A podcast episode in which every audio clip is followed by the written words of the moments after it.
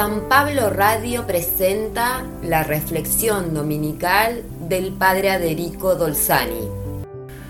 Comenzamos el Adviento, palabra que deriva de Adventus, que significa la llegada de un rey, un emperador que visitaba un país o un general que regresaba victorioso de la guerra. El Adviento era siempre ocasión de mucha alegría y festejos para toda la gente. Este es el significado que debe tener este tiempo de preparación a la llegada del Mesías.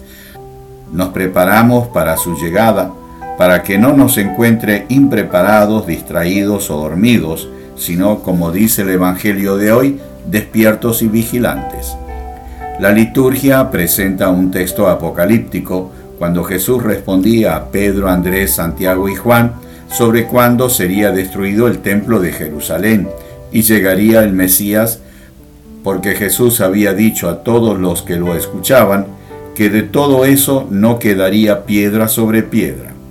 Jesús les dice que hay que esperar despiertos y vigilantes. Les dice que es como un hombre que se va de viaje y deja su casa y sus bienes al cuidado de sus siervos, que no saben cuándo regresará. Lo tienen que esperar siempre, también y especialmente de noche, cuando es fácil quedarse dormidos o distraerse.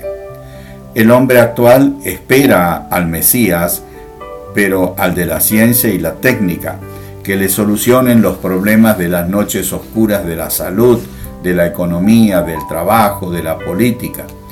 Quiere luz y soluciones ya para vivir mejor y más en el sentido de gozar mejor de la vida. Pero ni la ciencia ni la técnica iluminarán las noches más oscuras de todo hombre, la noche oscura de un amor que se rompió, la noche oscura de los seres más queridos que son arrebatados por la muerte, como la esposa o el marido, un hijo o un nieto, y la noche más oscura y temida por toda persona, la noche del propio sepulcro. Cada uno de nosotros puede enumerar otras noches a las que podemos añadir las noches de las violencias, de las drogas, de los odios, de las guerras, que son todas fratricidas y frutos del odio. Debemos también incluir la noche de la iglesia, con sus crisis y escándalos que alejan a tanta gente de Dios. Cuánta noche hay en nuestra vida. Cuánta noche hay en nuestra vida, y no llegará la luz a esas noches ni por la ciencia ni por la técnica. Hoy con medicinas se hacen soportables muchas de esas noches, como las de las depresiones y enfermedades.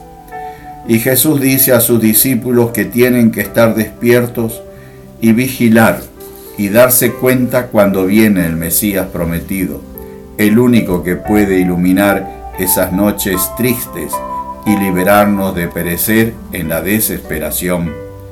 El texto de hoy da esta tarea a todos, pero pone una gran responsabilidad sobre el portero de la casa, sobre el portero de la comunidad, el portero de una familia. Si ese portero se distrae, se duerme, se emborracha y hace escándalos, como a veces vemos en nuestras instituciones, no habrá nunca luz y reinarán las tinieblas y las oscuridades de los pecados y los vicios.